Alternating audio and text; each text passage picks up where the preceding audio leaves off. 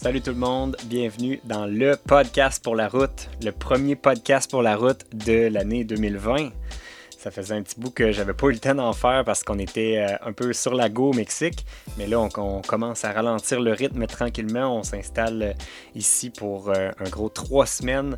Fait que je vais avoir le temps d'un peu plus travailler sur ce beau projet-là qui est le podcast pour la route, puis de jaser avec vous de nos aventures, de voyages, de technologie, d'un paquet de sujets. Puis en passant, si vous ne saviez pas, parce que là, vous le regardez peut-être en version vidéo sur Facebook ou sur YouTube, mais le podcast pour la route est aussi disponible sur toutes les plateformes de podcast que ce soit Spotify, Apple Music, Google, Google, je sais pas quoi. Bref, toutes les plateformes de balado euh, diffusion. Vous pouvez le télécharger sur euh, là-dessus puis l'écouter en version audio seulement dans votre voiture quand vous êtes sur la route. Val a trouvé ça bien drôle, elle, Google, je sais pas quoi. fait que, fait que c'est ça, fait que vous pouvez l'écouter pas juste en vidéo, mais en version audio seulement. Puis euh, aujourd'hui, le sujet, j'ai cherché longtemps pour trouver un sujet. On dirait que vu que ça fait longtemps que j'en ai pas fait, on dirait que les sujets étaient loin dans ma tête. Mais le sujet dont j'ai décidé de vous parler aujourd'hui, c'est la plus grosse erreur que tout le monde fait en planifiant un, euh, long voyage, ben à la limite même un voyage tout court, parce que j'en vois tellement passer, même euh, je suis dans un forum, euh, entre autres, sur depuis qu'on a été à Disney, j'avais embarqué sur ce groupe-là sur Facebook, puis je vois des gens là-dedans qui planifient un voyage comme minute après minute, puis tellement chargé. Ça, c'est juste pour un voyage, exemple, de juste une semaine, mais on a fait ça, nous autres, pour notre premier voyage, chargé vraiment quasiment jour après jour. Toutes les journées étaient planifiées pour notre premier voyage qu'on a fait en 2016. Puis, euh, laissez-moi vous dire que ça brûle. Fait que, bref, c'est la plus grosse erreur, je pense, que tout le monde fait. Fait qu'aujourd'hui, c'est ça le sujet que je veux parler avec vous. Comment, euh, partager un peu notre expérience à nous dans, notre premier voyage où on a voyagé très rapidement, puis comment on voyage maintenant plus lentement, puis comment c'est plus relaxant, c'est plus, euh, ça nous donne plus de temps nous autres pour le travail, ça pourrait donner plus de temps pour, euh, pour en profiter, bref, de vos voyages. Fait que c'est ça le sujet aujourd'hui. Avant d'entrer euh, dans le vif du sujet, euh, je vous parle un petit peu vite vite de nos, euh, nos commanditaires. le commanditaire principal pour le podcast DXM Technologies qui nous fournit tout l'équipement audiovisuel. Je ne sais pas si vous avez remarqué une différence en termes de qualité dans nos vidéos depuis le voyage au Mexique, surtout dans les images de drones. DXM nous ont fourni le, nouveau DJI Mavic Pro 2 qui fait des images incroyables. pour vrai, je capote à, piloter ce drone-là. C'est tellement le jour et la nuit par rapport à l'ancienne version. Moi, j'avais le DJI Mavic Pro 1.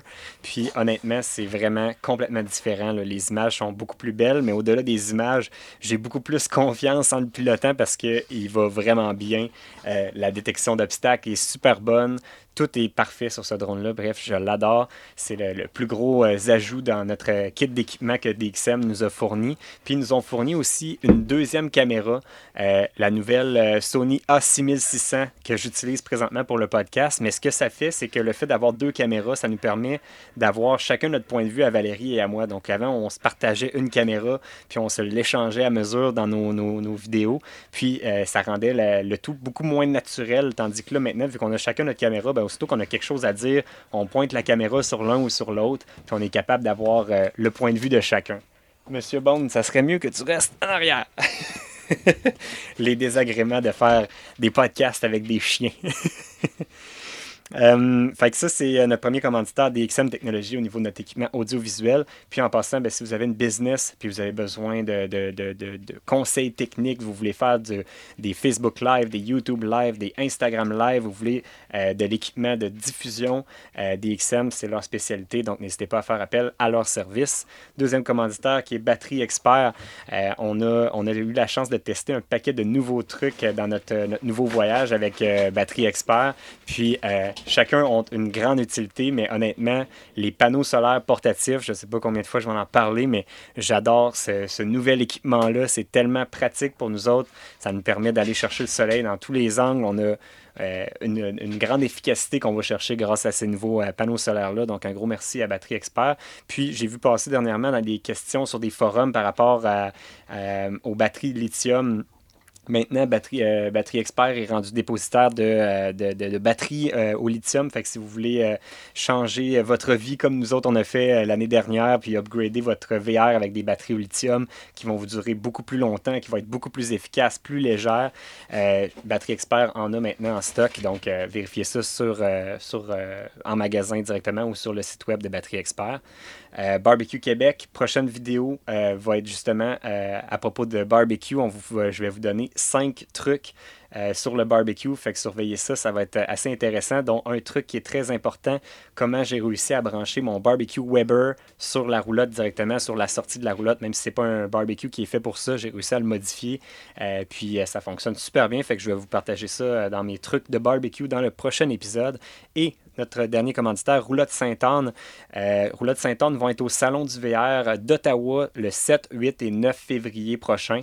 Euh, si vous êtes dans la région d'Ottawa et que vous voulez visiter des Airstreams, ben, Roulotte Sainte-Anne va être sur place avec que des Airstreams. Fait que si vous voulez visiter des Airstreams en personne, voir de quoi ça a l'air, si ça vous intéresse de peut-être vous en procurer une, ben, ça va se passer au Salon du VR d'Ottawa euh, au mois de février. On embarque maintenant dans le vif du sujet qui est la plus grosse erreur que tout le monde fait en planifiant un gros voyage, principalement un gros voyage en VR. Euh, c'est de, trop charger, de voyager trop rapidement. Nous autres, c'est l'erreur qu'on a faite en partant nos premiers mois de voyage en 2016. On avait, euh, en fait, c'est moi qui s'occupe de cette partie-là dans notre, dans notre couple, de la planification de, des aventures, des prochaines destinations, d'où on va dormir, les activités à faire. Puis, euh, dans notre premier voyage, j'avais planifié jour après jour pour les deux premiers mois, pratiquement au complet. Euh, on avait des activités, j'avais trouvé tout partout où on allait dormir. Puis après juste une semaine de voyage, notre, destination suivante où on s'en allait, qui était Yellowstone à ce moment-là, au mois de fin du mois de mai, il annonçait des tempêtes de neige, fait qu'on devait complètement revoir notre itinéraire. Puis là, ma planification tombait à l'eau. Puis c'est là que le stress embarquait pour la première fois dans notre voyage, parce que là, on savait pas trop où on s'en allait, on savait, n'avait plus d'endroit de, de, de, préétabli, on n'avait pas fait de recherche pour euh, ces changements de destination-là. Fait que c'était c'était déjà un stress de plus qu'on s'est imposé en ayant une planification tellement trop organisée puis en laissant pas assez de place à l'improvisation. Fait que c'était déjà un premier problème. Euh, euh, l'autre erreur qu'on avait, c'était qu'on voulait tout voir. Quand on arrivait dans une ville, on voulait essayer tous les bons restos. On voulait, quand on faisait appel à, nos amis puis à nos contacts qui nous donnaient des suggestions, on voulait toutes les faire au complet. On avait comme le sentiment de ne pas avoir le devoir accompli si on n'avait pas tout fait ce qu'il y avait à faire dans une destination en particulier avant de quitter, comme si c'était la dernière fois qu'on visitait. Puis c'est un peu avec cet esprit-là qu'on a fait notre premier voyage. C'est en se disant, ah, c'est la dernière fois qu'on vient ici, fait qu'il faut vraiment tout faire. Fait qu'est-ce qui arrive dans ce temps-là quand on veut vraiment avoir le sentiment qu'on a tout fait? Ben, on dépense plus parce qu'on va aller dans tous les bons restaurants, on dépense plus pour faire toutes les activités qu'il y a à faire on dépense plus parce qu'on va vraiment aller jusqu'au bout de tout ce qu'il y a à faire. Puis on va partir pareil avec un sentiment de ne pas avoir tout vu parce qu'il y a toujours quelque chose qu'on n'a pas vu pareil. Puis c'est pas un beau sentiment d'aller à quelque part en se disant Ah, j'ai manqué ça. Puis, euh, puis de se dire justement comme d'avoir le feeling qu'on reviendra jamais. Fait que je pense que ça, c'est quelque chose qu'on a changé beaucoup, nous autres, avec le temps. Maintenant, quand on visite une destination, si jamais il y a des. Même à Star, c'est même un, plaisir qu'on se fait, Val et moi, de se dire on n'a pas fait ça, mais on se le garde pour une prochaine fois. Comme ça, si jamais il y a quelque chose qu'on n'a pas vu ou qu'on n'a pas eu le temps de faire, un resto qu'on n'a pas eu le temps d'aller manger, ben on se dit juste qu'on ira, on y retournera une prochaine fois, puis ça nous donnera juste une bonne raison de revenir visiter cette place-là qu'on a aimée, puis qui nous a fait triper, puis on pourra peut-être la revivre, mais différemment en faisant des choses différentes. Fait que, fait que je pense que ça, c'est une des choses dans notre attitude qu'on a changé beaucoup, puis ça, ça, a changé vraiment notre, notre façon de voyager. L'autre point, c'est de planifier trop d'avance, euh, de ne pas assez se laisser de place à l'improvisation. Ça, dans notre premier voyage, ben, premièrement, aujourd'hui, après quatre ans sur la route, je vous dirais que maintenant, nos voyages se planifient une semaine à l'avance. Euh, quand on est parti du Québec, euh, on savait même pas qu'on allait, qu'on allait venir au Mexique, puis finalement, notre, notre, hiver au complet, on le passe au Mexique maintenant, l'improvisation a une grosse partie dans notre, euh, dans notre planification parce que c'est comme ça qu'on arrive à des, belles aventures. Ça nous laisse des portes ouvertes si jamais on a des, invitations, si on a des, rencontres qu'on fait sur la route puis qu'on décide de virer de bord. Mais vu qu'on n'a pas de réservation nulle part, on a l'option de faire ce qu'on veut quand on veut. On a, plus de liberté que quand on a vraiment une planification qui est vraiment toute faite d'avance. C'est certain, je comprends que si vous avez euh, juste deux semaines de vacances dans votre année, puis vous voulez être certain de ne pas euh, manquer de place, puis d'être certain d'avoir votre place au bon endroit au bon moment, vous n'avez pas le choix de planifier. Mais si vous êtes capable de garder de la liberté et de la, flexibilité dans votre voyage, c'est certain que ça va être moins stressant, puis ça va être plus, euh, plus agréable. C'est sûr qu'à ce moment-là, il faut avoir une tolérance euh, au, stress quand même un peu plus grande parce que ça peut arriver, surtout si vous êtes dans une destination où il y a beaucoup de monde qui est très populaire, comme exemple la Floride en plein hiver. Euh, je l'ai fait, on l'a fait, Val et moi, la première fois avec aucune planification puis aucune réservation. Puis c'est sûr que ça a été un petit peu plus stressant. Il y a quelques nuits où on ne savait pas où on allait dormir. On ne trouvait pas de place idéale pour s'installer. Euh, c'était pas toujours parfait. Puis on l'a refait après ça avec une bonne planification. Puis c'est clair que ça a été plus relax. Ça a été plus comme des vacances. Mais il n'y avait pas beaucoup de liberté. On était, il y a des endroits où on était obligé de rester un peu plus longtemps, même si on ne tripait pas nécessairement sur la place parce que notre prochaine réservation est un petit peu plus loin. Euh, fait que chaque, chaque côté a son avantage et son désavantage. Mais c'est certain que si on est capable de garder le plus d'improvisation possible puis de se garder la plus de liberté possible, c'est comme ça qu'on a le plus de plaisir.